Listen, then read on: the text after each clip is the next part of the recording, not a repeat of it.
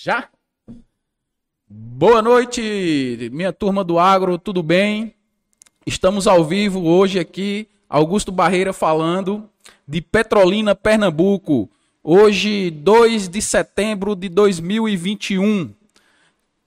Estamos começando o Agrocast, né? É... Iniciando né, um, um novo formato, certo, pessoal? Um novo formato, é, o formato online né? Vocês estão acostumados a, a, a ver aqui é, presencial. Hoje nós estamos trabalhando é, é, de forma online por questões né, da, da pandemia e tudo, e tudo, essa questão de se reservar. Hoje nosso, nosso convidado é um convidado muito especial, certo? É, é, é um convidado de, de uma grande envergadura no cenário da do agronegócio brasileiro, né? O Paulo Dantas, né? O maior exportador de manga do Brasil, né? É, presidente e diretor da Agrodan, Agropecuária Roriz Dantas. Estamos ao vivo, né? No YouTube, Facebook. É, acompanhem a gente, sigam a gente nos nossos canais se, que, se quiserem assistir outras entrevistas, as entrevistas ficam gravadas, né? E você pode acompanhar todo esse panorama é, do agronegócio, da fruticultura irrigada da nossa região e do agronegócio como um todo. Estamos aqui com uma honra enorme.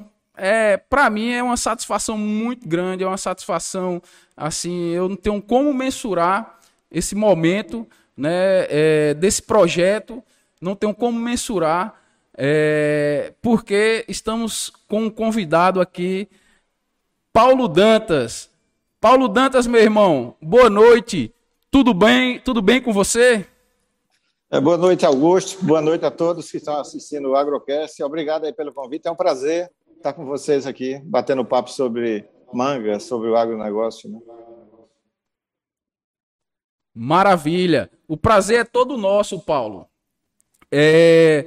Paulo Dantas, me, me diz aí assim, a gente já conhece teu, já conhece aí teu background aí de, principalmente o pessoal do, do, do Vale, né? Já conhece a importância que tem é, e conhece um pouco da tua história, mas nos conte aí como foi é, a, a, a, história da criação da Agrodan, né? como, como ela surgiu.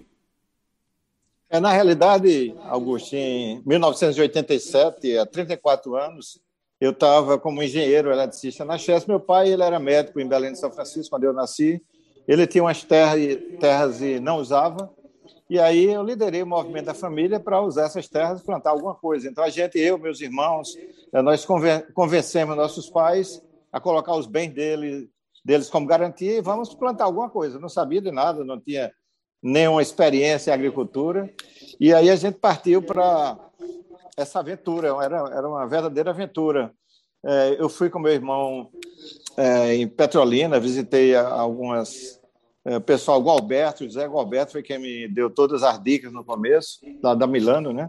Aí a gente resolveu, vamos plantar uma parte de uva, que era uma cultura tradicional, era 40, 41 hectares que a gente tinha, né? É, vamos plantar uva, outra parte de banana, porque banana você tem um retorno com ano, e a terceira cultura, uhum. é, a gente chegou, o projetista chegou a colocar goiaba. Aí um dia eu falando uhum. por telefone com ele, eu liguei, eu disse, ó, oh, tire goiaba e coloque manga. Então sem nenhum motivo, sem nenhum... ninguém estava ninguém tava produzindo manga é, profissionalmente naquela altura, não tinha nem formação de manga em 87. Aliás, o projeto foi uhum. em 86. Aliás, foi em 87 o, o início de tudo, né? E entrou, entrou, em manga por sorte, né? Se tivesse escolhido a goiaba, não estaria aqui hoje, tinha quebrado logo no começo. Né? A dificuldade, Augusto, era enorme é, por, pelos fatores. Uhum. Primeiro, quem estava à frente do negócio, eu e meu irmão, ninguém entendia nada de agricultura. Meu irmão, meu irmão era recém-formado em engenharia mecânica. É, aquela época, você tinha uma hiperinflação no Brasil. A inflação era de 15% a 20% ao mês e a dívida do projeto uhum. ia ser indexada à inflação. E o terceiro ponto Isso. que complicava muito era a ausência de suporte técnico na região. Hoje, se você chegar com dinheiro na região, você contrata consultores que vão ajudar você a implantar qualquer projeto de frutos. Naquela época não tinha, praticamente não tinha. Então era tudo complicado, a gente teve muito erro no começo, mas a grande sorte foi essa, de ter escolhido a manga. Eu gosto de registrar sempre que só tinha. Era um projeto desacreditado, né? É, Isso. Os, os, comentários, por esses motivos que eu falei, e os comentários na cidade uhum. é: doutor Álvaro vai quebrar, vai... os filhos colocaram ele no, no abismo. E de tal forma que só tinha duas pessoas nesse mundo que confiavam no projeto. Uma era eu, que Perfeito. não desisto nada, nunca de nada, né? Mas era eu confiava. Obstinado. É, eu achava o seguinte: a gente está fazendo tudo certo, pegou o dinheiro do banco, uhum. o dinheiro da família, salário meu da Chelsea e meu pai, tudo investindo no negócio. E eu achava o seguinte: se Entendi. a gente não der certo nesse negócio, se a gente não pagar essa dívida, ninguém paga dívida nenhuma no Brasil. Então, estava fazendo tudo certo. Uhum. Eu confiava nisso. E a outra pessoa era minha mãe pela fé religiosa. Ela, com as promessas dela, ela achava que conseguia tudo. Então, eram as únicas pessoas. Até meu pai, ele não acreditava. Uhum. Um, dia, um, dia, ele, ele ia todo dia ao banco para ver a dívida aumentando, né? Aí um dia ele ligou para ele ligou para mim e disse: Paulo, eu só acredito que a gente paga essa dívida se essa uva for de ouro. Se não for de ouro, não paga nunca. Nossa senhora, imagina. Então foi desse. Aí a gente começou é, a produzir a banana em 89, dois, dois anos depois. Um ano, é, dois uhum. anos depois, a gente, a gente tirou a dívida em 87, o financiamento saiu em julho de 87, em 88 estava tudo plantado, 89 começou a produzir banana, começou a ajudar um pouquinho no, no custeio lá, e 90 comecei a vender manga. Aquela época não tinha. Hoje você espera quatro anos para produzir manga, formando o pomar, tudinho, já começa com uma produtividade grande. Naquela época não. Você com dois anos a planta crescia sem nenhuma poda, nada. Então tinha umas frutinhas, a gente já começou a colher já com dois anos. Produtividade baixíssima, 5 ou 7 toneladas uhum. por hectare. Mas aí foi Nossa. que eu vi que tinha que tinha acertado na cultura. Não tinha sido a uva de ouro, mas foi manga com preço de ouro. Então foram duas safras. Eh, em, em 90, eu vendi em São Paulo, mercado de São Paulo. 91, também em São Paulo, mas comecei a fazer uma experiência de exportação. Esses dois anos, Maravilha. o preço de manga era tão, era tão alto que pagou toda a dívida em dois anos, com inflação e tudo, né? Paguei. Olha que é, é, Paguei a dívida, é, faltava três anos ainda por parcelas, mas foi mais para dar tranquilidade aos meus pais. Ó, tá pago aqui, é, é, vocês não estão em risco mais, né? Sim, de deixar, deixar os pais dormirem tranquilo, né? Que até então eu imagino que tinha sido uma turbulência, né? Nesse, nesse período aí. E. Verdade. É, é, é, é interessante, Paulo, assim, porque eu, eu, eu, eu, eu tento imaginar como a, a, a cabeça do empreendedor funciona, né? É, porque naquele momento você você era empregado da Chesf, né? Era, era um engenheiro da Chesf, né? E no momento você disse, não, agora eu vou plantar manga, né? Então, assim, o que foi, qual foi, quais foram os sentimentos que você teve ali naquele momento, os insights, né, é, a visão que você teve, né, a perspectiva de mercado, né? Porque mesmo você dizendo que assim, ah, a gente não tinha informação e tal, mas o mínimo ali, o necessário para você, né, poder colocar carruagem para andar. O que você pensou naquele momento? Alguém te chamou de louco, disse: "Não, Paulo tá louco, tá fazendo alguma né, precisa internar o homem é. ou alguma coisa desse tipo?" Na realidade, assim, a escolha foi do escuro, não tinha informação nenhuma, né? Era a gente uhum. iniciou esse projeto, para mim era como se fosse, estava na Chess, com meu salário na Chess, vamos ter um alter, vamos tentar uma alternativa a mais de, de renda, era isso. E aí, ah, eu, continu, eu continuei na Chess nos primeiros anos, aí eu, hum. eu, eu final, trabalhava na Chess até sexta-feira, pegava o ônibus sexta-noite, amanhecia o dia lá em Belém, passava sábado e domingo acompanhando as contas, a parte administrativa, é, minha mãe cuidava muito da parte financeira, era, família envolvida, né? Aí eu ficava sábado e domingo Sim. dando uma geral é, na fazenda, na produção, voltava domingo à noite e voltava para trabalhar na segunda na Jéssica. Então, fiquei de 87 até 91 nesse uhum. ritmo, toda semana, é, acompanhando final de semana e, e, remotamente, resolvendo por telefone algumas coisas, né? E em 91, quando foi quando o Collor estava incentivando a fazer pedir demissão das estatais, fazer acordo com as estatais, aí eu não tive dúvida, eu vi, uhum. ó, eu, eu tenho que escolher ou a engenharia ou a agricultura, né? Nessa essa altura, em, em julho de 91, eu já tinha visto que manga estava com os preços excelentes. Eu digo, não, não, uhum. vou, não vou ter dúvida, não. Fiz o acordo e caí fora da Chess. Aí é onde foi. Minha mãe, minha mãe mesmo disse: você é maluco, vai sair de um, pre, um emprego desse de engenheiro da Chess, ganhando né? bem, para é aventurar, é trabalhando em todo conforto, no escritório confortável. Isso. Você vai, você vai sair para cuidar uhum. da, da, fazenda. É, nesse começo, é. meu, meu, irmão era quem ficava tocando a fazenda, e eu sempre cuidei da parte uhum. administrativa, comercial. Mas aí, em 91, eu resolvi, não. Eu preciso sair, não pode, não posso mais, não dá para conciliar duas coisas. Aí, para não esquecer a minha profissão original, eu já ensinava na UPE, no curso de engenharia elétrica, já ensinava Bacana. desde 82. Continuei ensinando Bacana. até hoje, eu dou aula para manter o vínculo com a engenharia elétrica e não esquecer, né? Aí foi é. isso, a decisão de sair, graças a Deus, não me arrependi. Então, é, não tinha informação prévia, apenas em 90, quando eu comecei a vender, aí eu vi que tinha acertado na cultura certa. Era no começo, era, vendia um, um quilo de manga no Brasil, é como se estivesse vendendo hoje a 25 reais. Imagina, você vender a 25 Imagino. reais um quilo de manga hoje. Aí você, com então, área pequena, você, você tinha um faturamento alto e pagava qualquer dívida. Né? É verdade. É verdade. Ou seja, na, naquele momento onde você decidiu, né, é, entre trabalhar ou, ou, na Chesf ou seguir tomando o rumo do, do, do, seu empreendimento, né, foi aquela, a, a, a foi o trade-off, né, é, é, segurança ou liberdade de, de empreender, né? Então você pre, preferiu a sua liberdade, né? Exatamente. E, e, e, em muitos momentos, é, em muitos momentos, a, a, a, os, os, nossos familiares não, não, às vezes não, não entendem até essa, essa questão, né? Tanto sua mãe chegou e disse: Rapaz, você tá doido, você vai sair da chefe, é, é, é, tem, tem ar-condicionado, tem tudo, comida, tudo, e você vai sair de lá, como é que você vai fazer um negócio desse? então você é. escolheu a liberdade de empreender, né?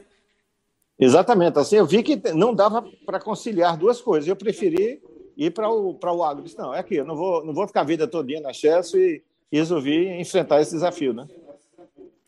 Maravilha. E, e, e, Paulo, eu acho muito importante essa questão, como você sempre cita, que é, é a família está toda engajada dentro do projeto. Né? Hoje, hoje nós sabemos que é muito difícil é, um, um, um, empreendimento né, de uma família passar da segunda ou da terceira geração, né? E hoje você, você já está em quantas gerações aí? Tem, tem filhos, tem sobrinhos, tem netos, Não. tem já dentro do empreendimento? Não, por incrível que, por incrível que pareça, é, ainda quem está uhum. à frente é a primeira geração, né? Porque eu é. comecei junto com. Eu, desde o início que eu liderei, desde o início que eu fui é, o, o, o, dirigente da Grodan, então. É, meus pais confiavam, meus irmãos. Então, quem estava dentro do negócio mesmo, no dia a dia, todo mundo era sócio, mas quem estava conduzindo Bacana. o negócio era eu, eu e meu irmão, né? É, uhum. E assim, e ainda hoje somos nós dois na Grodan, mas é, então nós somos a primeira geração, é, junto com meus Show. pais, né?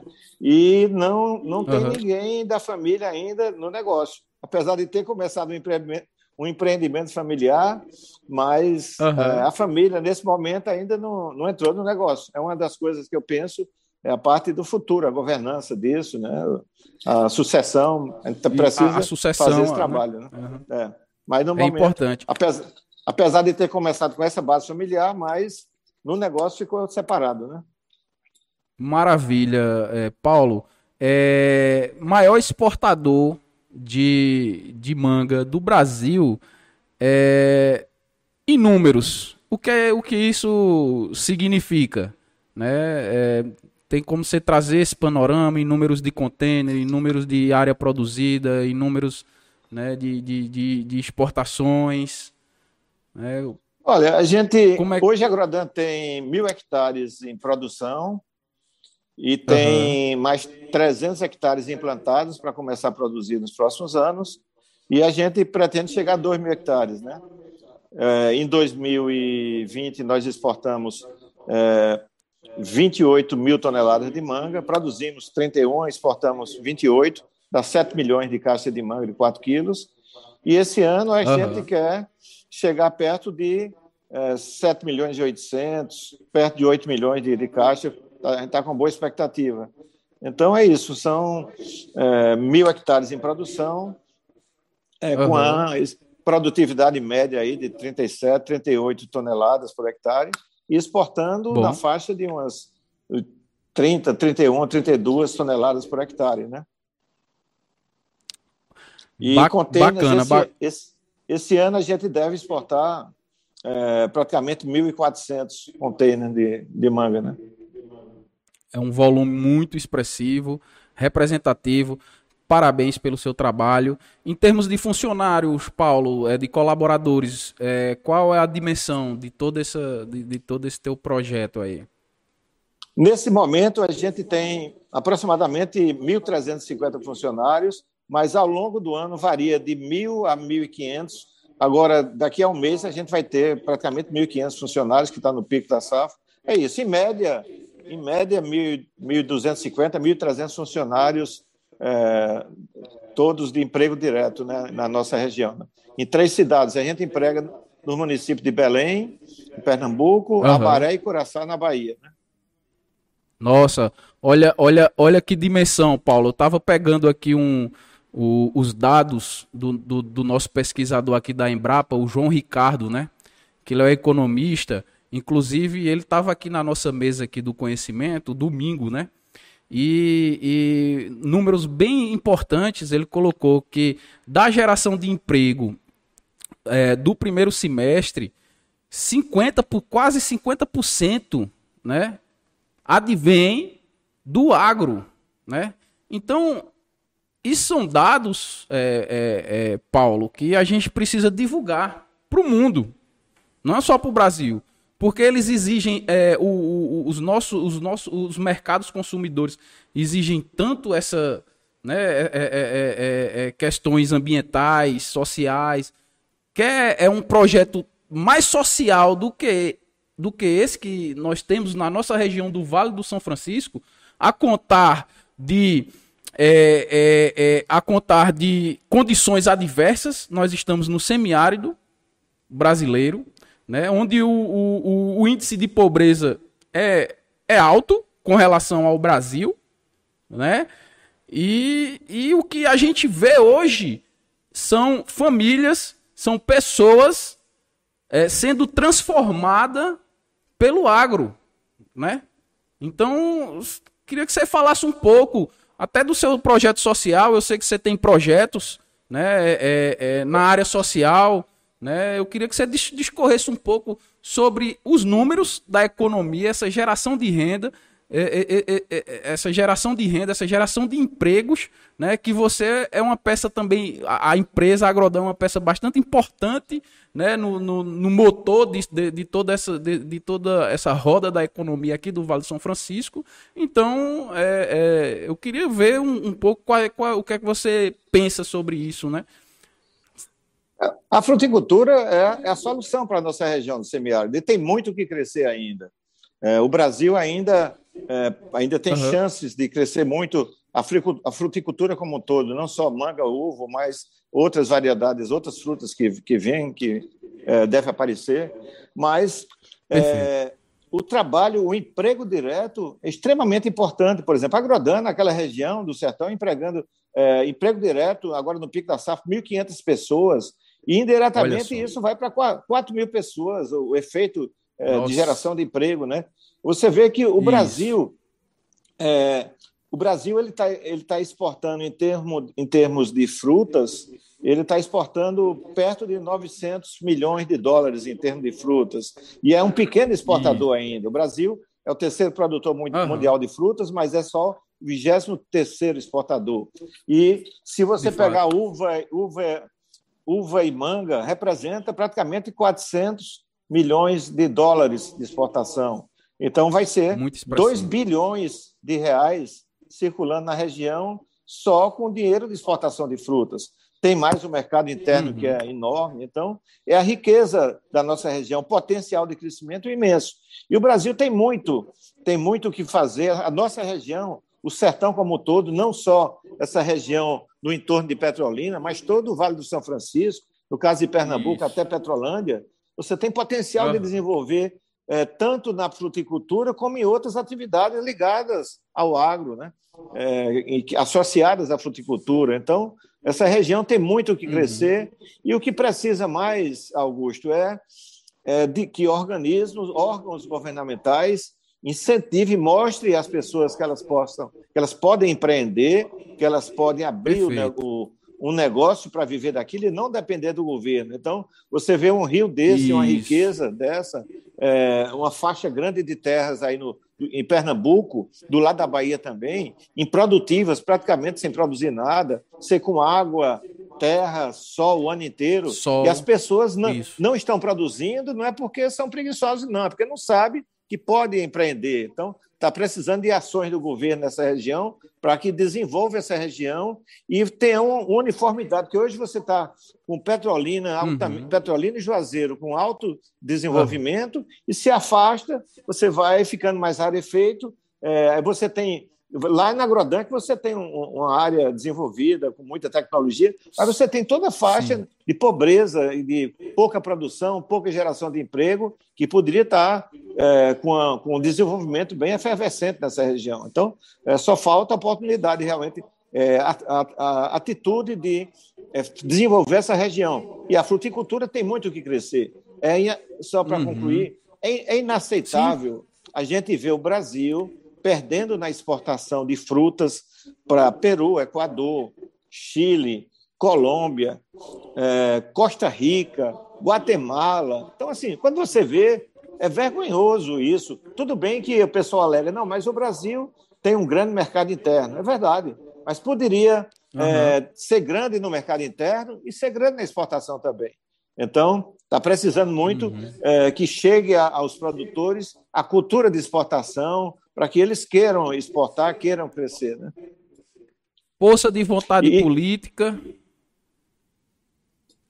De, pode, decisão pode concluir, política. É, decisão política de é mais conscientização da população, é, que elas podem fazer aquilo e dar condições de financiamento, etc. Mas não é dar, dar dinheiro à população, é dar condições de infraestrutura, é, orientação para que eles é, para que eles é, queiram empreender em um setor que eles vão ter lucro, vão sobreviver com aquilo. Aí você é, falou sobre a questão social.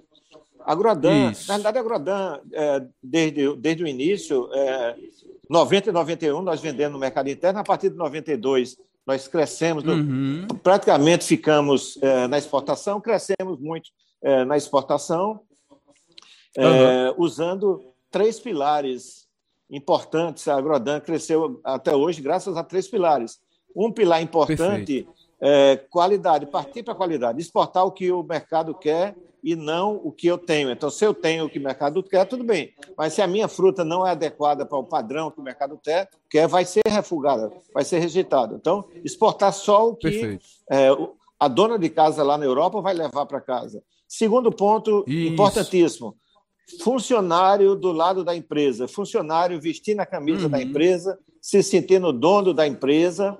É, desde o início, desde o primeiro ano que a gente liquidou a dívida, em 91, a gente começou a dividir lucros com, os funcionários. Então, eles se, é, são, reco são reconhecidos e é questão, a questão não é só de dinheiro, é questão de, um, de respeito da parte humana, valorização do funcionário. Isso. dinheiro é um detalhe, mas é o ambiente como um todo. Né? E o terceiro ponto importante, Augusto, é, foi Sim. parcerias que a gente fez com os clientes da Europa, né? É, criando Perfeito. relações é, não só a, a, parte fria de negócio, mas você criar relações de amizade, relações de confiança é, através do seu trabalho, uhum. de você cumprir acertos é você manter aquela qualidade de fruta. Então, você pega uma relação Isso. que essas empresas defendem você na hora da dificuldade. Então, quando o mercado está é, sempre... difícil, Uhum. Eu sempre, eu sempre, eu sempre, eu sempre digo, tocando nesse ponto aí, né, do, do das relações. Boas relações geram bons negócios. Exato, exato. Então você, é, quando você tem é, um bom negócio, uma boa relação comercial, é, uhum. você quer defender, quer defender aquela empresa. Então a Grodan hoje ela tem uma manga de uhum. excelente qualidade, excelente reputação na Europa, o ano inteiro. Aí os clientes dizem: por que é que eu vou me arriscar a sair comprando mangas é, de outras empresas se eu tenho uma, uma, manga que é bem conceituada é, o ano inteiro? Então eles pagam mais caro por isso. Pagam mais caro é, para ter é. aquela fruta, aquela fruta Exatamente. com aquela qualidade, né? É, aquela, é, a, é a questão da confiabilidade, né? Conf, confiabilidade é, não, é, não, é, não é confiança. Confiabilidade é consistência, né? E através do seu pilar da qualidade, né, que você entrega durante todos esses anos, né, a qualidade no teu produto, né, você sendo consistente nessa entrega, isso gera, né, uma, uma, uma, uma confiança também e, e gera um, um, um é, é, com que o teu, com que o cliente volte a comprar ao seu, o seu produto. Aí gera a recorrência, né? Então você gerando recorrência, né? Isso trará o quê? Maior lucratividade para sua empresa, né? Que é o objetivo de toda empresa que tem fins lucrativos. Né? Exato, exato. Então é a credibilidade que adquire com essa regularidade no abastecimento, né? Você uhum. ter toda a manga e na realidade o trabalho que a gente faz é um trabalho que qualquer empresa pode fazer. A gente tem Exato. um padrão de qualidade. Agora, qual é o problema nosso? A gente mantém aquele padrão de qualidade o ano inteiro. Se o Isso. mercado está preço alto ou baixo, o padrão é o mesmo. Então, padrão mesmo. é um padrão, é um padrão bom, mas às vezes é, para manter esse padrão, você às vezes tem que jogar fora, tem que refugar 35% da produção, uhum. 40%, 20%. O trabalho nosso é em ter o maior aproveitamento possível. A meta nossa é ter um aproveitamento de 80% a 85% para exportação. Mas se a fruta só tiver um padrão, é, 60% se tem um padrão de exportação, a gente vai deixar o restante, não vai exportar essa fruta. Então, isso é você manter um padrão independente do, do mercado. É uhum. isso é que dá credibilidade, né? Perfeito. Paulo, é, tocando nesse, nesse assunto de, de qualidade, né? É, que é muito importante, né? Para você poder abrir os mercados, né? E tudo, tudo, todo esse é, panorama que você falou aí, né? É, o que é qualidade para você?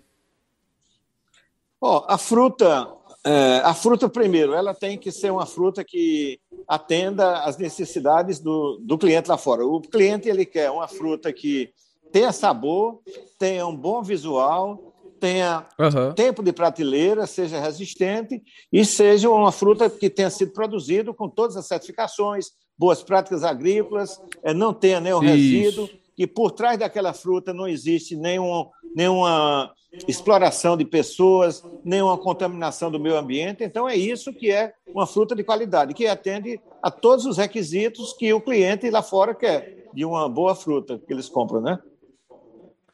Isso, o, o, o foco no cliente, né? Que é um dos, é um dos pilares da é um dos pilares da gestão estratégica da qualidade, né?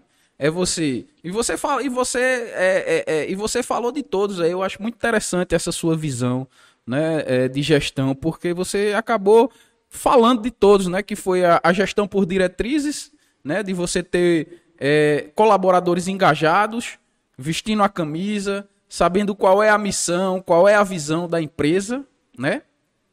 A gestão por processos, né? Que você acabou de, de, relatar também, olha, a gente tem que produzir e, e, o que produzir tem que exportar, não pode ter muitos refugos, muitos retrabalhos, né? Então você tem que tomar conta do processo, né? Saber que o, o, o cada estação de trabalho uma depende da outra, né? Então isso, isso é a, a, a gestão por processo, né?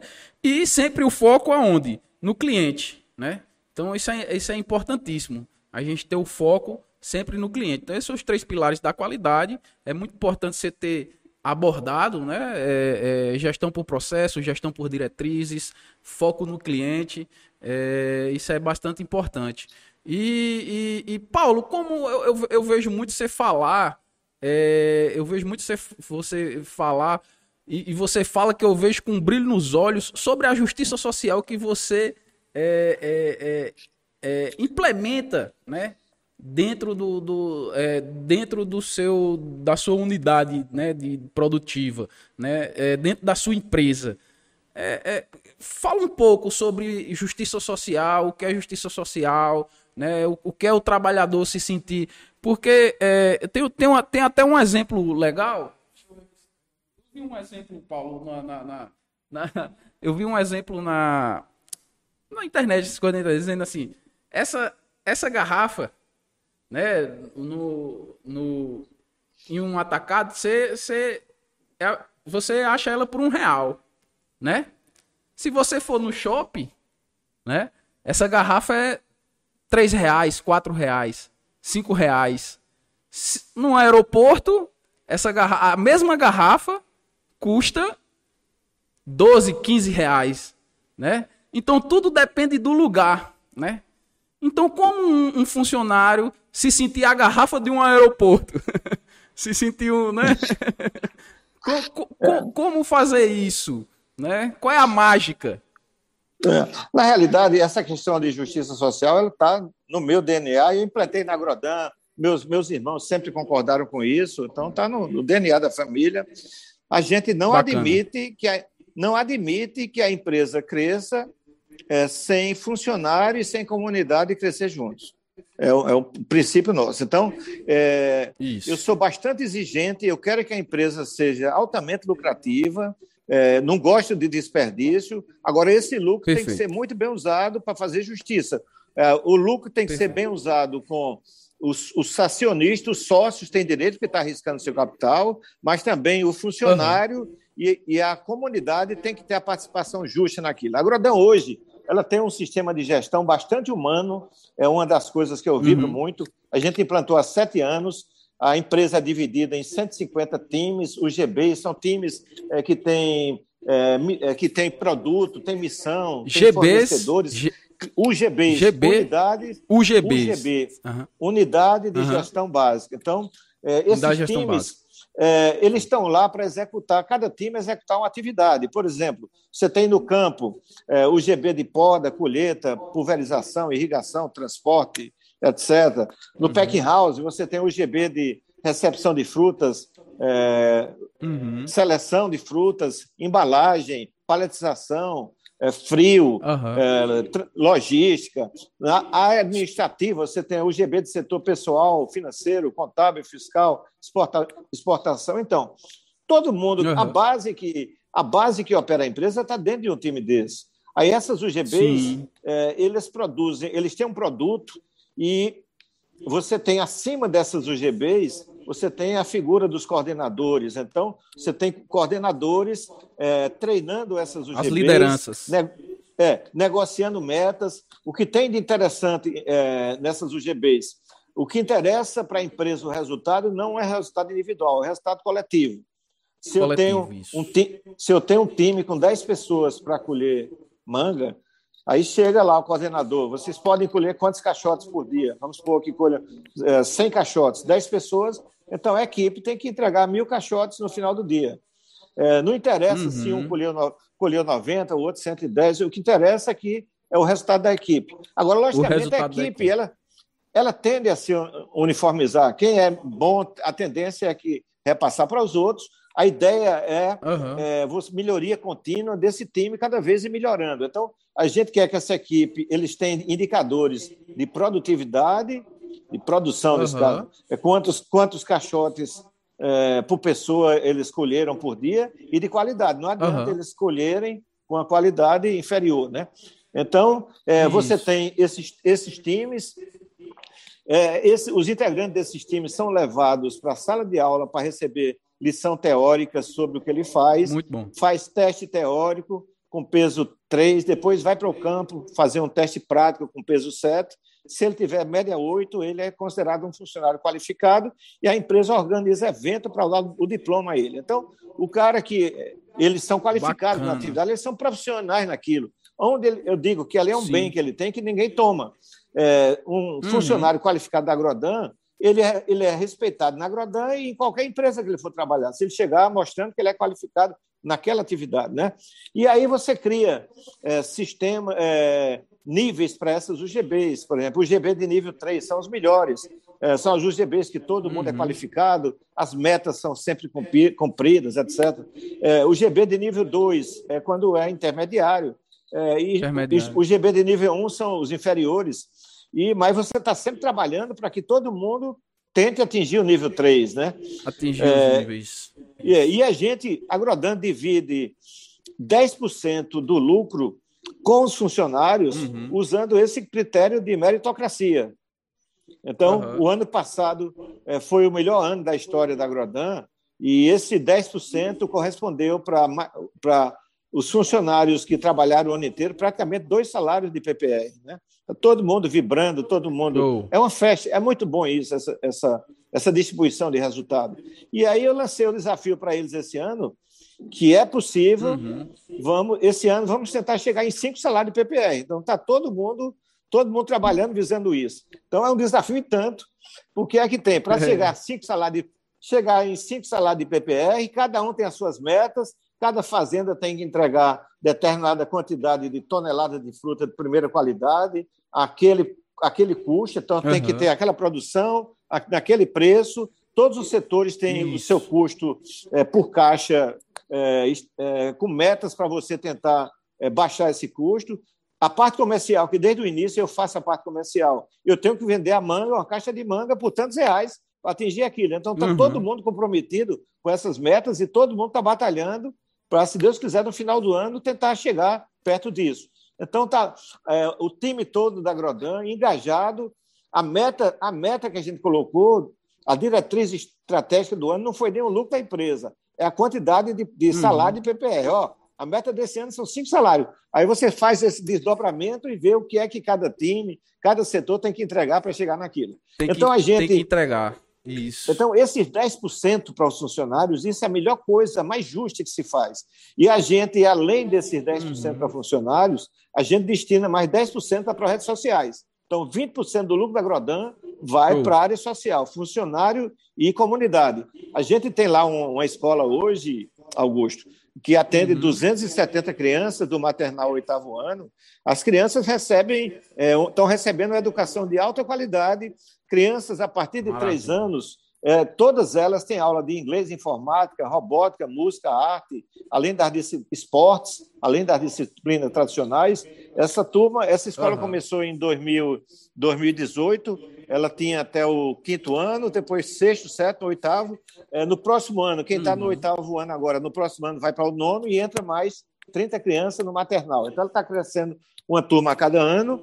2023 vai começar o ensino médio, a gente já fez parceria com a SES School, a gente vai implantar um ensino médio, é, o curso técnico na área de TI. Curso técnico. É, porque a gente vê que, que é o melhor, a, a melhor área para você preparar esses, esses jovens aí, que vai facilitar a, a, parte de, de, de emprego, porque todas as profissões hoje a gente não sabe, a maioria das profissões que vão existir daqui a 10 anos, ninguém, ninguém sabe. Mas uma certeza que a gente tem Isso. é que todas as, todas as profissões vão precisar de conhecimento de TI.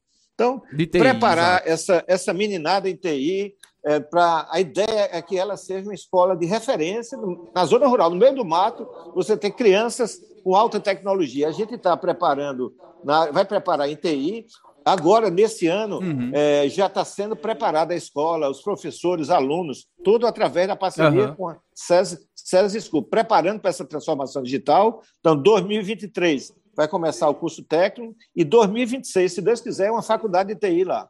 Então, a gente está investindo em tecnologia para essa, essa juventude, é, vai investir em empreendedorismo, vai investir em inglês também. É, eu sempre eu digo a eles: ó, vocês podem no futuro estar tá, tá morando na zona rural e estar tá prestando serviços, pode prestar serviço para a empresa da região, mas pode prestar serviço para a empresa que esteja localizada nos Estados Unidos, no Japão, na Coreia do Sul. E é isso aí, preparar. É, essa escola está transformando, já, vem, já transformou as vidas de, das crianças e dos pais dessa região. Então, é isso que, é, é, que dá prazer. Então, na realidade, é, é, o propósito da Grodan, é, o grande propósito, uhum. o, o que move a empresa, que faz com que todo trabalhador vá lá trabalhar satisfeito, é porque ele vê que a empresa, na realidade, está querendo desenvolver a região, desenvolver as pessoas, não está visando só lucro para a empresa. Então, o propósito é muito mais nobre do que além do dinheiro. Então, é desenvolver a região, é, a gente está gerando emprego, dando educação e a gente também tem um, tem um posto de Isso. saúde que cuida da saúde também das pessoas. Então, é um projeto completo, social completo. Né? Não, é, é, é, é, Paulo, fabuloso. A educação transforma, né? A educação é a educação é o maior agente transformador, né? E, e, e quando se tem o propósito, né? Se tem um engajamento, né? E, e quando você é, mostra dessa, dessa forma quais são os propósitos, né? Você tem uma, uma, uma, uma gama de, de, de, de, pessoas né, qualificadas, técnicas, que vem atrás né, disso.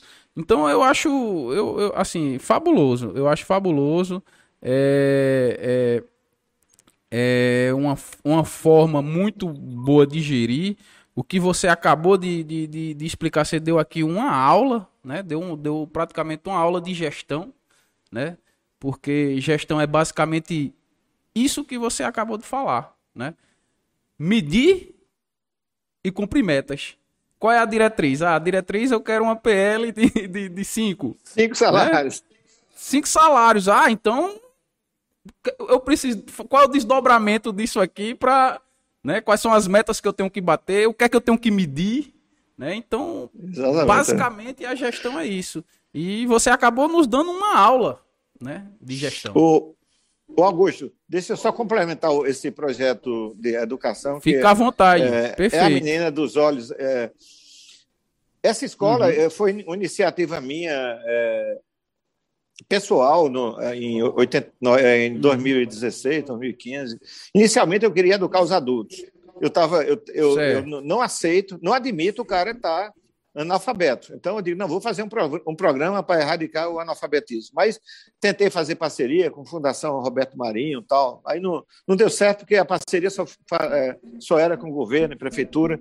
E via as dificuldades que tinha de logística. O trabalhador estava lá naquelas ilhas, é, trabalhava de dia e à noite, como é que vai estudar? Eu, aí terminei ouvindo, vendo que era, era complicado é, fazer isso. Aí eu mudei o foco para as crianças. Eu digo, ó, vou educar essas crianças aqui de tal forma que essas uhum. crianças possam escolher o futuro delas. Porque a maioria dessas crianças, o nível, o nível de escola que ela tinha lá, o destino delas era uhum. ser trabalhadores rurais. Não é que ser trabalhador rural é uma profissão digna, mas eu acho que todo mundo merece sonhar com qualquer profissão. É, se eles quiserem Isso. trabalhar na, na vão ser bem-vindos. Uhum. Mas se ele quiser ser engenheiro, médico, jogador de futebol, é. polícia, Isso. cientista, deixa ele decidir. Então, o... vamos o, dar uma profissão para ele, dar condições dele escolher o futuro deles. Uhum. Só para concluir. O meio influencia, aí, né? É. Aí o meio agora, influencia, mas, mas não determina, né?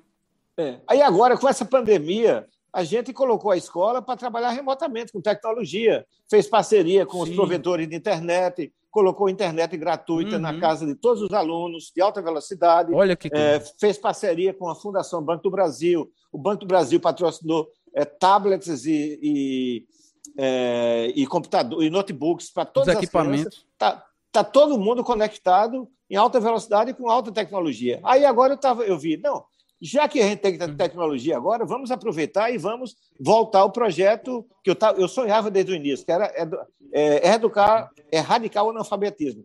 Parti com isso, fiz, uma, fiz uhum. conversei com a meninada e a gente teve o pontapé inicial ontem. É, isto é, a gente vai começar o projeto é, para alfabetizar os adultos remotamente, com um professor especialista coordenando remotamente. E bacana, as crianças se vindo de monitores lá. Então, as crianças que estão aprendendo na escola vão aprendendo. transferir o seu conhecimento para ensinar aos pais, familiares, aos pais. vizinhos. Então, Nossa. Então, começou esse deu pontapé inicial desse projeto Fantástico. ontem. Tem 80 adultos para serem alfabetizados. A gente vai alfabetizar em menos de um ano. E depois vai continuar é, com esses adultos, outro da região, da região. Vamos fazer um EJA para esses adultos terem condições de fazer o Fundamental 1, 2, ensino médio. E ontem, na, nesse pontapé inicial, eu falei, uhum. de repente, quem sabe, um adulto desse que está lá, analfabeto hoje, ele tem uma criança na escola que está no maternal. Quem sabe daqui a alguns anos ele não consiga evoluir até terminar o ensino médio e chegar a fazer uma faculdade na escola junto com, uma seu, faculdade. junto com seu filho. Então é isso, a gente isso. quer dar condições, dar condições do adulto que sempre trabalhou, trabalhou na zona rural, não teve condições de estudar porque não tinha, é, precisava trabalhar. As oportunidades. É, para eles agora recuperar o tempo. Então, quero dar essa condição a eles. Então, para é, quem quiser estudar, quem quiser crescer na vida, a gente tem que dar chance. As pessoas é, têm potencial para fazer tudo que é de bom, agora precisam de oportunidades. Então, é um projeto que a gente deu o pontapé inicial para a gente realmente transformar, a, completar e transformar a região, dando educação aos jovens e erradicando é, o analfabetismo e o educando analfabetismo. os adultos que não tiveram condições.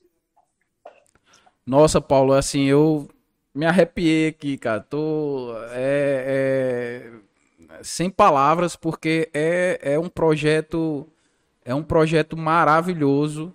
É, você, ouvindo você falar aí é, é, como um sonhador que és, né? E que, e que, e que concretizar isso aí é, é maravilhoso, né? E enfim, é, a, a, o, que eu, o, que eu disse, o que eu disse lá no momento, um pouco lhe interrompendo, é que o, o, o você está criando essa oportunidade, né? Daquela pessoa que achava que estava determinada para. Ah, eu nasci, eu nasci para ser é, é, é, trabalhador rural, vou morrer trabalhador rural, né? Exato. Então você está traz, você tá trazendo, ampliando o leque, dando educação e trazendo liberdade para esse, é, para essa população.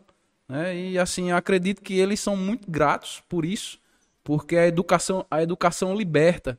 Né? E o meio, o, o, o meio influencia, mas o meio não determina. Isso é uma, é uma filosofia que eu tenho, né? Porque você vê muita, vê, vê diversos exemplos, né, de pessoas que não tinham nada e hoje, é, com muito suor, esforço e trabalho, né, disciplina, dedicação, tem, né? É, conseguiu con concretizar. Mas, Paulo, parabéns, parabéns. É um excelente projeto, um, um, projeto brilhante. Né? Que, que outros gestores né, que estão nos assistindo, que, que lhe acompanham, que são seus amigos, sigam o exemplo. Né? É, Paulo, vamos falar um pouco aqui de mercado, né? Como vamos. é que está o mercado? Você, você disse que em 91 se tornou é, é, vendedor de manga, né? De, de, Exato, de engenheiro. 90, 90. 90, 91, né? 91. De, de, de vendedor de, de engenheiro eletri, é, de engenheiro eletricista para vendedor de manga, né? É, e um, um, exímio vendedor precisa saber, entender, é, saber quais são as dores, né, do, do as dores do, dos clientes, né? O que é que para tentar como, como aquele pilar lá da gestão da, da, da qualidade, para sempre ter o foco, o foco no cliente, né? E entender quais são essas dores dos clientes. É, como é que está o mercado hoje, Paulo? Como é que foi o primeiro semestre? Né? Quais são as perspectivas né, desse novo, desse segundo semestre de 2021? Né? É, é, nos, nos fale aí um panorama aí do que você acha. Augusto, a gente tem, tem dois mercados. Né? Tem um mercado para as empresas que exportam e tem o mercado interno, quem fica só no mercado interno. É, o pequeno uhum. produtor do Brasil, o pequeno produtor do Brasil, ele está vivendo um verdadeiro drama. É, de, desde abril, que eles estavam acostumados a ser um período de lucro, de vender a sua palma tendo lucro, e foi, for, foram pegos é, praticamente de surpresa de uma avalanche de manga de preço baixo, produtor vendendo manga uhum. por 50 centavos, 60 centavos. Absurdo isso. É absurdo isso, mas a realidade é o que está uhum. acontecendo. É, o Brasil. Então é o seguinte: você não pode é, você não, o Brasil, o ano passado, exportou praticamente 20% da produção de manga. É, ele está crescendo uhum. a cada ano essa, essa, exportação. Mas você não pode assim dizer, ó, o Brasil, o preço de manga no Brasil está 60 centavos e vamos exportar essa manga para ter um resultado melhor. Não consegue porque o mercado lá é limitado. Então, o mercado é Perfeito. é limitado, o mercado tem concorrência do mesmo jeito que o Brasil quer exportar para a Europa, para os Estados Unidos, outros países estão querendo exportar também ao mesmo tempo. Então, o Brasil, uhum. ele conseguiu de 2019 para 2020, ele aumentou 20% das exportações de manga. É, interessante. A Tome de 2019 para 2020 não aumentou nada, não teve crescimento uhum. nenhum. A Palmer é, cresceu 27%, 27%, a Kate 33% e a Kent 45%. É, hoje, uhum. as variedades mais exportadas pelo Brasil, na ordem decrescente, é Tome, Palmer, Kate Kent. Agora é o seguinte, uhum. esse ano, esse ano o crescimento já vai em 33%. O ano passado cresceu 20%, esse ano até a semana 34 cresceu 33%. Mas 33%. O, fato, o fato de crescer não significa que todo mundo está ganhando muito dinheiro, sabe? Então, quem exporta, uhum. é, exporta querendo ganhar dinheiro, mas pode acontecer situações e o cara termina exportando e perdendo, perdendo dinheiro. O que é está acontecendo nesse momento? Perfeito. O que aconteceu nos últimos dois meses? O preço de manga na nossa região muito baixo e muitas empresas comprando muita manga barata, exportando para a Europa, abarrotando o mercado. Só que lá, por exemplo, mês de julho, é um, é um período que a Europa está de férias, julho, julho e agosto. Então, o Brasil uhum. abarrotou de, de, de palma, muita palma exportada. Só que tinha uhum. ainda produção do Senegal, produção República, é, República Dominicana, Porto Rico. Então, muito, agora em, em agosto entrou manga de Israel. Então, eu, a gente exportou uhum. muita manga e vai ter muito resultado ruim. Então, você pode ganhar dinheiro e você pode perder dinheiro. É, agora, o uhum. seguinte: é, o mercado está crescendo. Uma coisa positiva que eu vejo na manga é que está crescendo a cada ano. O Brasil está. Uhum. É, eu, eu acho, Augusto, que essa situação atual é uma situação que vai exigir. É um aprendizado. Foi foi pego de surpresa, os produtores foram pegos de surpresa. Epa, muita manga, mas agora vão ter que pensar direitinho na estratégia, porque um fato positivo é, primeiro, o consumo de manga é, no mundo inteiro está crescendo. Então a gente tem que começar a ocupar essa janela. Se o Brasil tá, cresceu 20% no ano passado, cresceu 33%, esse ano vem crescendo 33% até agora. Então, por que é que os, os, produtores não começam a ocupar isso aí? Então, isso é que eles precisam mostrar se está crescendo o mercado. O Brasil, esse tamanho do mercado, Augusto, é, uhum. o Brasil, o Brasil ano passado exportou, é, exportou 246 mil toneladas de manga e esse ano tem a, tem a expectativa de exportar cerca de 300 mil toneladas de manga. É só que isso, quando você transforma em hectares, 300 mil toneladas de manga, você consegue produzir isso em, em, em 12 mil hectares, você consegue produzir. E acredita-se uhum. que na nossa região tem mais de 40 mil hectares de manga. Então, você consegue exportar 12, mas tem 40, 40 produzindo. Então, a gente, o que precisa ser feito é o produtor tentar é, ir exportando o que é possível. Não adianta você exportar para perder dinheiro. E também fazer um trabalho do mercado interno. Hoje em dia, é, o produtor, mesmo nesse período de fruta com preço baixo, ainda faz, ainda dá um verdadeiro tiro no pé em vender a manga, uhum. os famosos arrastões. A manga que é o refúgio, a manga que não deve ser vendida. Então, se o produtor se organizasse e resolvesse não vender esses arrastões, já davam enxugado em 15% da manga do mercado. Então, eu acho que o produtor vai encontrar uma solução para isso. eu acho que não deve entrar. É, é preocupante a situação, é, mas tem que buscar solução. Não pode desistir, porque está no ramo que o mundo está crescendo, está crescendo o consumo. Então ele tem que ver, ó, se está todo ano o Brasil está exportando mais, sei lá, 2 mil hectares, 3 mil hectares de manga. Por que é que aqueles hectares uhum. não são meus? É o produtor ter ousadia de querer está é, tá entrando nessa fatia que está que tá exportando. E também o seguinte, é fazer um trabalho melhor no mercado interno para valorizar a manga, melhorar o sistema de comercialização, se organizar mais para valorizar a manga no mercado interno. Então, eu acho que o produtor precisa fazer um, um é, avaliar a situação atual é, e, e, e definir a sua estratégia de futuro, mas eu acho que tem que ser assim, com muita força, com muita perseverança e tentando realmente achar a solução para aquilo, para resolver o problema. E se tiver que sacrificar alguma coisa, ó, vamos sacrificar 15% da manga do, desse reforço, vamos jogar fora. Então, com certas atitudes, você sobe o mercado.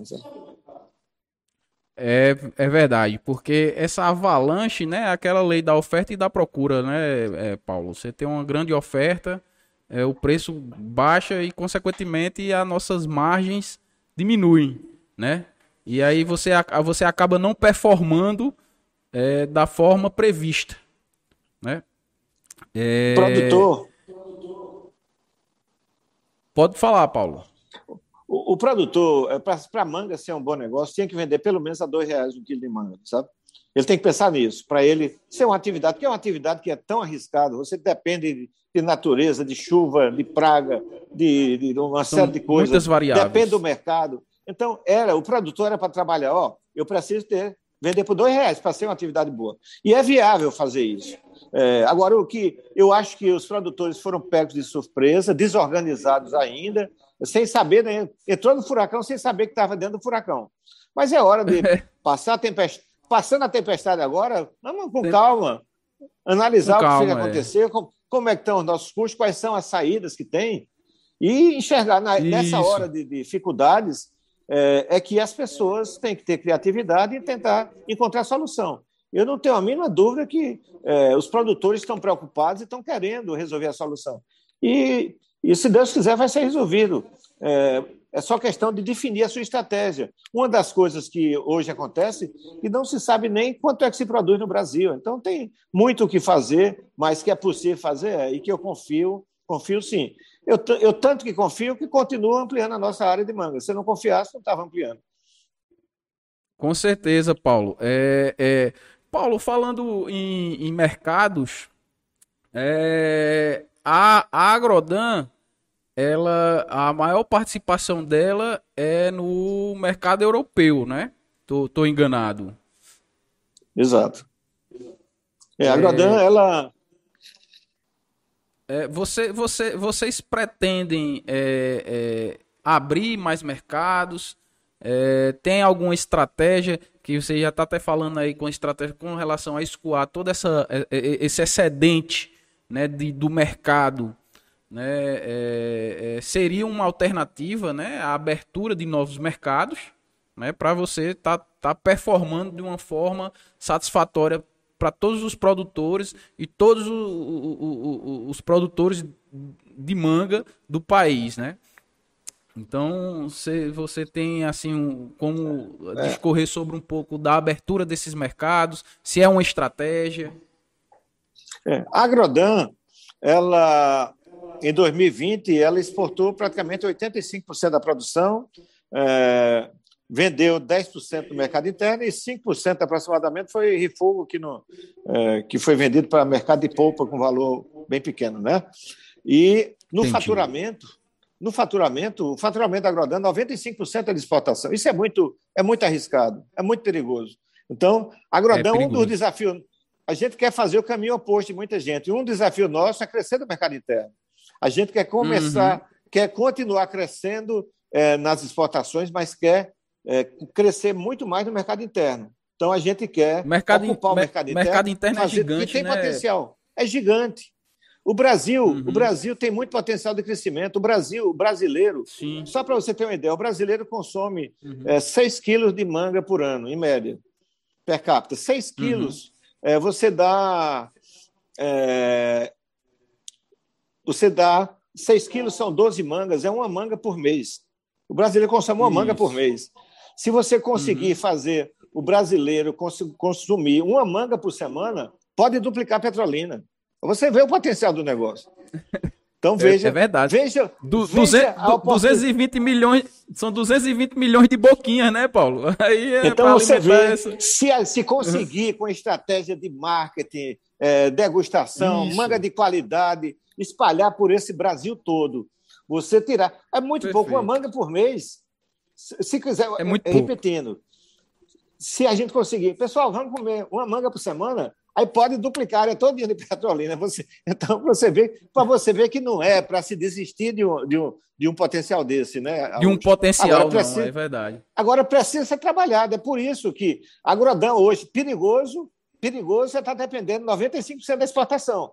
Se tiver qualquer crise política, fitossanitária, eu digo aos funcionários da Agrodão hoje, ó, se tiver uma, uhum. alguma coisa que é, política ou de se disser a Europa fechou as portas para a manga do Brasil, a Agrodão fecha as portas no outro dia, porque não tem a quem vender tanta manga. Pessoal, para a sobrevivência da empresa, a gente precisa desenvolver o mercado interno. Eu quero que chegue no mínimo 40% da nossa manga no mercado interno. Então, assim, eu estou querendo mostrar uhum. ao produtor, eu continuo crescendo, então tem chance para as pessoas ocuparem espaço. E eu quero crescer no mercado interno. Por que, é que os outros não crescem também? Crescer vendendo com preço, não é dando a manga de graça, agregando de valor. Forma, de forma Brasil. sustentável. É, e o Brasil tem milhares de pessoas que é dispostas a pagar é, o preço justo por uma manga de sabor. Então está aqui, o, o, nosso grande mercado Exatamente. é o mercado interno. Esse é o grande mercado. É, é, é, é, verdade, Paulo, porque assim é, é, o trabalho do mercado interno ele é gigante, né? A gente tem, tem, um, tem é, é um país continental como o nosso, né? E que tem um, uma, uma, uma classe média emergente, né? É, é, um mercado gigante e que tem muito campo ainda para ser explorado, né? Muito. É, e, e é bem como você falou, não é você entregar uma manga de má qualidade, né? Por quê? Porque hoje e, e nós sabemos o que é uma manga, uma manga de boa qualidade e uma manga de má qualidade, né? Se ela tem um, um se ela está apresentável ou se ela não está apresentável. Certa vez eu, eu, eu no Maranhão, né? É, passando pelas pelas pelo hortifruti, né? Via a Tome, uma Tome daqui de Petrolina, né? Que, e, e, só que a manga tava hum, horrível, feia. Quem é que compra uma manga dessa? Né? Então, é. assim, é. A, a, a, uma manga com antracnose, com lenticélias, com, com, com uma manga nada apresentável, ela poderia ser até gostosa, né? Saborosa e tudo, mas não estava apresentável. Isso acaba desgastando o mercado né? Porque é diferente você, você pegar uma, uma fruta, né? E assim, entendendo a cabeça do consumidor, que praticamente 70% é, dos consumidores é, compram pelo visual, né? Então é, tem que ajustar esse, tem que ajustar esse parâmetro aí, né, Paulo? É. E essa manga, essa manga exatamente são os refugos que, eles, que são vendidos. Você vende, é, eu, eu fico impressionado como é que manga manga com preço barato e o pessoal ainda fica preocupado em vender esses arrastões. Joga fora isso, faz adubo, é, é faz, encontra outra alternativa, menos vender. Outra Porque alternativa. Você pega uma manga, né? uma manga dessa de péssima qualidade e abastece a cidade do Brasil, do interior. Então, pessoal, você destrói o mercado, uma manga barata, ruim. Como é que você vai criar um mercado desse jeito? Então, é onde o produtor uhum. é, pode se policiar e começar a levar a sério isso coloque manga de qualidade, manga saborosa, que o pessoal vá lá, compre essa manga, é, coma em casa, goste e volta para comprar de novo, para você ver se o consumo não aumenta. Agora, se o cara chega logo uma manga, é, uma manga, o aspecto horrível, o cara às vezes não compra, e chega quando compra, o sabor não está adequado. Então, é esse, esse trabalho que precisa ser feito.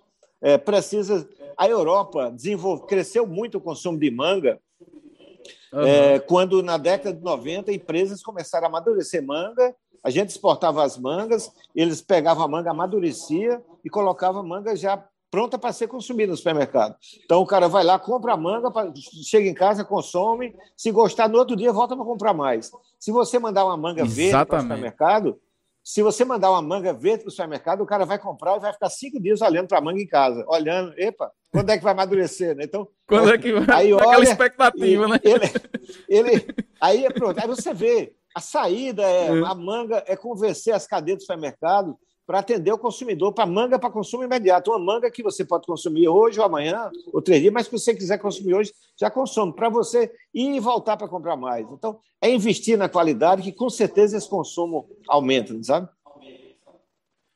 Com certeza. E também tem que ter uma, uma logística bem afinada, né, Paulo? Para a manga chegar com, nas características do, do de, de, consumo, né? Paulo, é, é, a gente falou muito de mercado interno. É, o que é que a Agrodan vem fazendo para é, é, desenvolver o mercado interno no Brasil? primeiro, é, a gente está querendo desenvolver para as variedades quente e quente, porque são as sem variedades fibras. que tem que é sem fibra, que eu estou apostando nessas variedades. Uhum. Também, assim, pela Perfeito. concorrência, se eu fosse tentar desenvolver é, com a Tome, com a Palmer, esses preços baixíssimos que tem aqui, seria impossível. Então, a primeira coisa é a variedade. Estou apostando uhum. no crescimento dessa variedade, no consumo dessa variedade no Brasil, da mesma forma que elas são as principais variedades consumidas na Europa. E o brasileiro Perfeito. praticamente não conhece essas variedades. Então, a gente está investindo nessas variedades e ela está sendo praticamente novidade para para muita gente, é, investir em degustação, o cara vai lá, prova no supermercado, gosta e leva. Então, é só questão do cliente é, conhecer aquele produto, né? conhecer o produto e você conquistar pela boca, pelo sabor. Então, a gente está apostando Isso. em quente e quente. O Brasil ainda tem uhum. uma área muito pequena de quente e quente, tem chance de crescer essas áreas. Né? O Peru ele tem cerca de 24 mil hectares é, de quente, o Brasil deve ter uns 1.500 hectares de quente, uns 2.500 de quente. Então, o Brasil tem, tem pouquíssimo, pouquíssimas dessas mangas que são as preferidas no mercado. Né? Embora que mais uhum. a Palme, a Palme e a Tome têm potencial de, também de crescer a exportação, mas eu vejo um grande potencial de quente e quente para o consumidor brasileiro, que é, são mangas saborosas e com certeza eles vão é, vai pegar. O mercado que a gente está desenvolvendo está comprovando isso. O cara uhum. vai lá, compra e está aumentando a clientela, está fidelizando a clientela e pagando um preço justo. Nada de pagar um preço barato, não. É um preço muito justo na fazenda, que a gente tem um bom lucro, mesmo vendendo no mercado interno. Não é para dar. Você tem que valorizar o seu trabalho. Né? Sim, com certeza. Tem que mostrar o valor e, e, é um produto de qualidade. Eu sou suspeito para falar, né? Porque assim, eu, eu, eu, eu adoro a manga sem fibras, a, a, a sem fibras, a quente, a quente. É, é, eu, eu, eu andei pesquisando também e vejo algum, acompanhando a, algumas ações né, da Agrodan vocês fizeram aquela, manguinha, aquela manguinha pequena, né? Fizeram uma embalagem bem bonitinha. Isso é um, uma forma de entrar no mercado, é uma forma de desenvolver o mercado, né? É uma forma de, é, de agregar é, valor ao produto. Né? É a Manga Baby. A gente fez a, a parceria Baby, é. com a turma da, Mon, turma da Mônica. Tá, isso. É, tudo isso assim, é, é, é um produto novo. É, as vendas não uhum. são grandes ainda, mas eu aposto no potencial de crescimento. É questão de você insistir e encontrar a maneira uhum. adequada de, para definir o, o, sabor, o sabor correto que deve colocar essa manga para finalmente ela, ela garantir, fidelizar o consumidor. Né? Então, a gente, então, é uma manga que ainda está crescendo, as vendas estão pequenas ainda, mas que eu confio que tem futuro é, desenvolver essa manga aqui. Perfeito, Paulo. Paulo, é, em termos de mercado externo, além dessa é, da, de você estar tá muito ligado à Europa ali, como, existem outros mercados que você está de olho? Já tem mercados consolidados, né? Que, que, que você já, já atende, né? Me diz um panorama aí da da, da, da, é, da Agrodan. Como é que está essa? É. A, gente, a dependência nossa hoje é total da Europa e também a gente exporta para a Rússia. No passado, eu fiz uma experiência com o mercado americano, não gostei, mas eu vou, vou fazer nova experiência agora. A gente construiu a estrutura lá do tratamento hidrotérmico que vai é, dar uhum. nova oportunidade. Vamos conhecer novamente o mercado americano. A gente vai fazer uma experiência de exportar Kate, não vou exportar todo, exportar Kate para os Estados Unidos e uhum. é, acho que tem um potencial, potencial de crescimento também lá. E a nossa ideia é a partir desse, dessa experiência, nos próximos anos, partir para vender para Coreia do Sul, Japão. E também tem países uhum. vizinhos aqui que têm potencial de crescimento: Chile, Argentina, Uruguai. Então, é, é ir vendo esse, todos esses países. Todos esses países exigem um tratamento hidrotérmico que a gente não tinha. Então, agora, a gente vai tentar crescer na Europa, crescer nesses outros mercados e crescer mais ainda no mercado interno. A gente não vai perder o foco do mercado interno. Entendi. Percebe-se que você está com garra para o mercado interno. Tem que ser, que é então, questão de sobrevivência. Tá apostando e o homem tá apostando se tá aí se, se você, você que é o papa da manga tá dizendo. Então, eu acredito também nisso, né? Eu tenho, tenho certeza que, que isso vai vai virar o jogo, vai virar aqui. É, Deus quiser. Mercado russo. Mercado russo, como é que tá? É, é, Rússia, a Rússia, a gente tem feito uma, umas exportações, é um mercado difícil. Uhum. Primeiro, que o, o tempo de viagem é enorme. A fruta chega. Você manda uma manga para a Espanha, chega em oito dias, para Roterdã, chega em 12 dias, para a Rússia, chega 25, 30 dias, 35, 40. É um Deus nos acuda. Aí você chega um container com problema, você perde tudo. É, é um desafio, mas a Isso. gente continua para ter. É, para mandar para a Rússia, você tem que mandar em containers de especiais de atmosfera controlada. Esse container você, você isola o container e injeta gás, é, o CO2, o oxigênio, o O2 e CO2, e oxigênio. coloca em, de, em, determinado nível que a manga vai hibernar. Então ela vai dormir, vai parar de respirar e quando chegar lá você abre e ela vai viver de novo, né? Mas só que às uhum. vezes esse próprio às vezes esse próprio sistema falha e injeta demais e danifica a manga. Então é um mercado que tem potencial, tem um potencial de crescimento, o mercado da Rússia, é, em função porque é uma fruta desconhecida ainda, eles não sabem uhum. nem comer direito a fruta. A fruta eles querem uhum. a manga dura, feita pedra, então eles não chegaram uhum. no sabor ainda. Então, mas é um mercado que é, de alto potencial. Agora, é um mercado que você tem que ter muito cuidado, além dos riscos que tem do transporte, é o cuidado, o risco de o cara não pagar você é um mercado de alto risco é. disso também. É, de, se você não tiver cuidado, os caras dão trambique em você mesmo. A Europa não, o pessoal é muito mais sério, não tem. Mas a, a Rússia, se você. Eu só exporto para a Rússia com pré-pagamento de 100%. Quer Contra minha manga, pague antes. Pague, não, nem documento. Pague antes. Nem documento. Deposite. Antes. Não, deposite, deposite antes que eu vou embalar a tua fruta para mandar. Tem que ser assim. Senão, não, se, se entrar na confiança, os caras não pagam. Não? Então, é um alerta que eu faço para quem quiser trabalhar com a Rússia, que você pode é, exportar e não receber o dinheiro. É. O, os, os contêineres especiais ainda é um tabu, né? Para a logística. É um tabu, porque a gente ainda não tem o, o definido quais são as dosagens corretas, né, Paulo, para a gente estar tá fazendo esses embarques. A gente tem alguns estudos, mas muito pouco estudo referente às dosagens né, de CO2 e O2. Como ele é um, um procedimento estanque, né, ele, o, o, o container ele vai todo vedado, não tem troca de, de matéria com o meio externo, né? E aí a fruta entra nesse, é, né, nessa hibernação, né? Só que isso, isso, isso causa algum descontrole, né? Se o equipamento não funcionar bem, Qualquer... Lascou tudo. Qualquer problema é perda, é perda Qualquer... total. É. Total. Alto né? risco. Então o, no com... o risco é altíssimo. O risco é, é altíssimo. No começo, no começo que a gente foi exportar, foram quatro containers seguidos, chegando perda total, quatro seguidos. Né? Mas você tem que sufocada, insistir. Né? É, é. A manga é sufocada. Né? Sufocada, é. Então, é. Ela já fica pretona, é. aquela manga preta. É. é. Paulo, você já, já, já fez algumas experiências também com Dubai, é, é, Oriente Médio, tem algumas experiências com Itália? Não, a, a, Itália, mais... a, gente, a gente exporta para a Europa, Europa toda a gente exporta, né? Todos os países. A manga, a manga, nossa chega em toda a Europa e no leste europeu e, e na Rússia, né? Agora, o Oriente uhum. Médio, eu já, eu já tive visitando lá o, é, Arábia Saudita, por exemplo. Lá eles uhum. são acostumados, eles são acostumados a comprar manga da Índia a preço baixíssimo.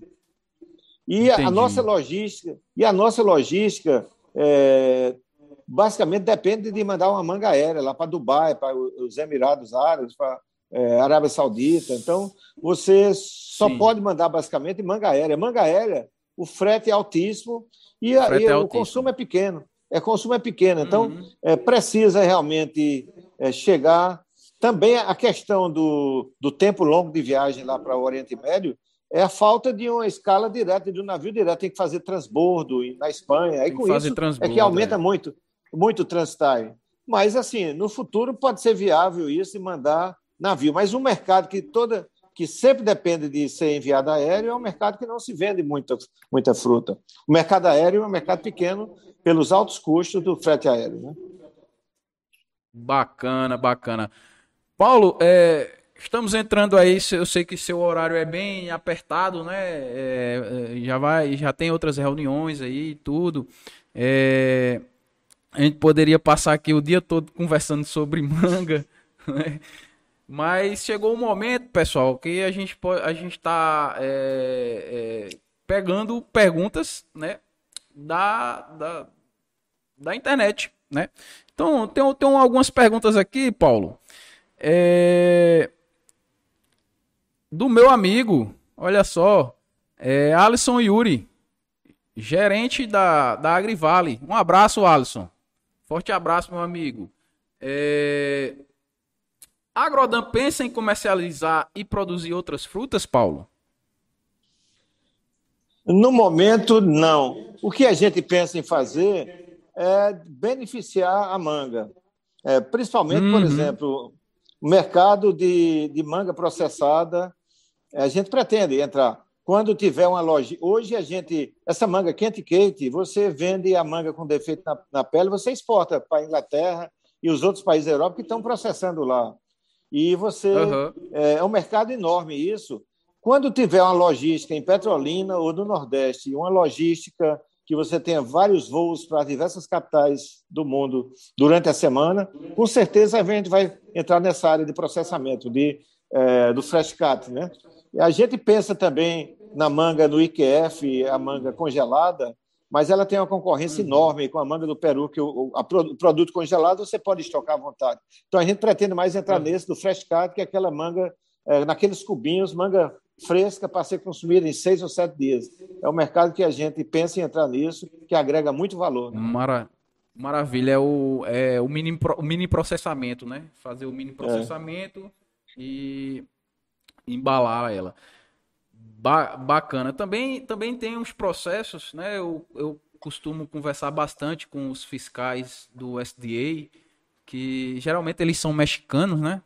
E eles falam muito que os, os próprios packing houses lá do México tem aquele processo de desidratação, né? Também que vende bastante.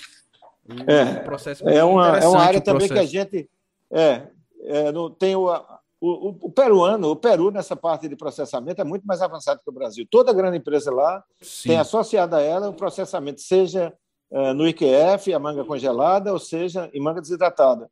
E esse mercado de manga desidratada também parece que é bastante interessante. A gente pode pensar nisso também no futuro, isso. Show de bola. Tem uma pergunta aqui da Thaís Alves. Como o senhor avalia a ausência de cooperativa de pequenos e médios produtores de manga na região? Falando um pouco sobre cooperativismo. É, é um absurdo isso. A região produtora, é, com muitos produtores pequenos e cada um tentando fazer isoladamente a sua comercialização. Isso fica, fica uma presa fácil para pessoas que querem tirar proveito desses pequenos produtores. É uma coisa, seja cooperativa ou seja uma associação, o que é importante é a união do pequeno produtor. Então, o pequeno produtor sozinho, ele vai sempre ser uma presa. E se ele se juntar, uhum. é, formar aí um grupo de produtores com 400, 500 hectares, ele vai ficar forte. Então, é uma coisa que é absolutamente necessária, é uma coisa que a gente vê que o produtor resiste muito à organização, é, mas é uma coisa que vai ser é, necessária para a sobrevivência do pequeno produtor. Essa união, associação, não tem outra saída. Ele sozinho vai ser sempre uma presa nas pessoas inescrupulosas, né? É, fica na, fica na mão dos intermediários, né? Acaba é, perdendo um pouco das suas margens, né? E isso acaba não trazendo um maior retorno para eles, né? E isso a, você, é, prejudica. Você né? pode ter, você pode ter bons intermediários que valorizem, mas pode ter também aqueles que querem é, massacrar, né? Mas você pode, é, tem. A... O, o, intermediário tem muito, muitos intermediários que têm uma função importante na Sim. nossa região. É, então Sim, precisa de intermediários que, que queiram eu, defender. que queiram defender o produtor.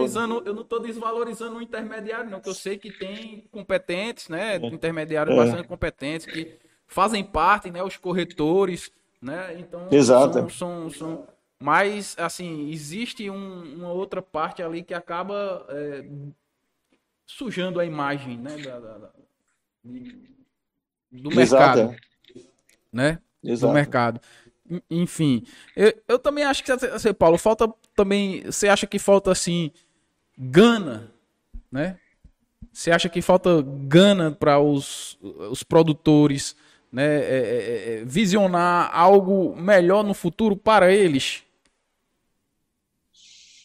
É, eu acho que eles, eles estavam acostumados a. Não, vou plantar manga, que alguém vem comprar aqui na minha porta, e vai dar certo e assim mas agora está na hora na hora uhum. da dificuldade eles vão ter que pensar em defender o negócio dele ter o controle ter o domínio dos seus números dos seus custos e procurar uma comercialização que que torne a atividade lucrativa eles estão nessa atividade é para ter lucro não é para brincar não então eu acho que nessa hora que porque eu acho que esse ano está sendo o primeiro ano que eles estão sentindo o drama é, de ter muita manga na nossa região né então é a hora de pensar, a hora de, de procurar ajuda, de encontrar é as alternativas. Né? É, a, su, a superprodução, né? Eu, eu também venho falando um pouco, ele, ele, ele, faz parte de um tipo de desperdício né, do sistema Toyota de produção. Né? Então, uhum. é, é, é, tentar entender e, e saber é, até o tempo quando você vai colocar sua, a, a, o seu fruto no mercado. Né? Isso é importante também. É... Deixa eu ver se tem outra pergunta. Paulo, como é que tá de tempo aí, Paulo? Tá tranquilo? Eu, te, eu tenho uma reunião agora daqui a dois, daqui a dois minutos. Oito e mais. É, tem um grupo, um Não, grupo de produtores. Só... Tem, tem, um grupo uhum, de produtores que eu me, eu, eu me dispus a, a dar uma orientada, conversar, explicar, mostrar como é que funciona o mercado externo, para ver quais são as vantagens e desvantagens, para o cara conhecer, né? saber onde é que está pisando. Né? Bacana. Já estão tendo uma aula aí, hein, Paulo? Com você.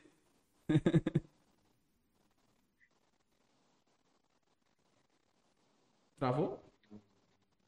É... Oi, Paulo. Tá escutando? Tranquilo aí? Estou escutando. Estou escutando, tá não? Ah. Então, então, então, Paulo, é... só mais uma pergunta aqui. É o Wilson Soares, né, perguntando: a Associação de Costureiras, como está evoluindo? Está perguntando sobre a Associação Be... de Costureiras. Beleza, foi um treinamento que a gente deu lá para umas mulheres, deu um treinamento para 40 mulheres da região, é, para em corte e costura, para elas encontrarem uma profissão, e a gente selecionou as melhores e elas estão produzindo farda, vendendo farda para Grodan, para a escola e para quem aparecer. Então, é, é, durante essa pandemia, elas fizeram as, as máscaras, tudo. Então, estão tá, indo bem e eu quero vê-las independentes, elas é, porque pegou esse período de dificuldade de pandemia, mas eu quero ver aquelas costureiras crescendo na vida, vendendo muito mais, abrindo mercado. A gente quer é, dar lições de empreendedorismo a ela. Então, a gente quer dar oportunidade às pessoas que estão no nosso entorno de crescer na vida. Maravilha. Um líder formando outros líderes. É, Paulo, felizmente, pelo, pela questão dos, dos seus compromissos, a gente não pode passar aqui mais, mais tempo com você. É, é, eu queria, de antemão, agradecer o seu convite, né, a sua pronta disposição a estar tá participando do nosso Agrocast. E também agradecer aos nossos patrocinadores, né, é, Falcão Engenharia, meu amigo Isaac, né, da Falcão, é, F-Steaks, Vilarejo Container Gastro. Então, muito obrigado aos patrocinadores que é, permitiram que a gente pudesse estar tá transmitindo essa, essa live ao vivo, contribuindo para o, o, o agronegócio do Brasil. É, Paulo, mais uma vez, meu amigo, obrigado por, por essa participação é, tão grandiosa que é. Né? Parabéns pelos seus projetos. É, é, a gente do Vale São Francisco se orgulha muito da, do, do seu trabalho. Então, é, você tem aí o, o, os minutos aí para fazer as suas considerações finais Né? E de antemão eu aqui agradeço demais e para mim é uma honra estar participando desse momento tão importante. Augusto, eu que tenho que agradecer essa oportunidade, parabenizar você e toda a equipe do Agrocast por, por esse trabalho importante de é, para divulgar o agro da nossa região. Parabéns mesmo, muito bom isso. E eu quero dizer o seguinte, que é, a gente a gente está fazendo um trabalho para desenvolver a região e eu tô eu quero eu gosto muito de ajudar as pessoas. Então, o que for possível, eu vou ajudar os pequenos produtores da nossa região.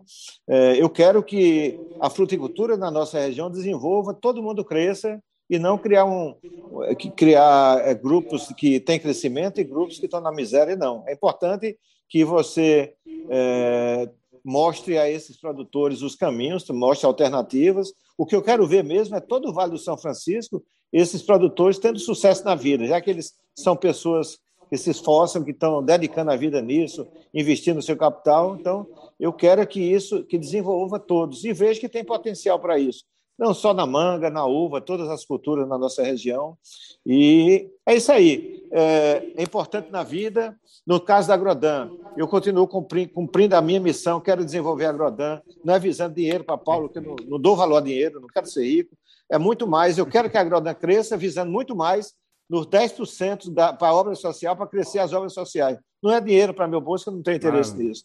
Mas, assim, eu quero ver a empresa crescendo e, principalmente, desenvolvendo a região. E, da mesma forma, eu quero que os pequenos produtores desenvolvam, desenvolvam também, os produtores do Vale, eles cresçam também. Então, eles podem contar comigo, com a minha orientação, o que puder, o que puder ser feito para ajudá-los, eu vou fazer. Maravilha, Paulo. Então, ficamos, por hoje, ficamos. Um abraço. Um abraço forte. Obrigado, um abraço para você. Esteja convidado para estar presente aqui na no, podcast futuro. Vamos vamos vamos chamá-lo novamente. E forte abraço, boa reunião, abraço. boa safra a todos Obrigado. nós aí. Boa, Deus boa quiser. Noite, Obrigado. Paulo. Um abraço a todos aí. Até mais. Boa noite. Valeu, Paulo. Até mais. Até mais. Show.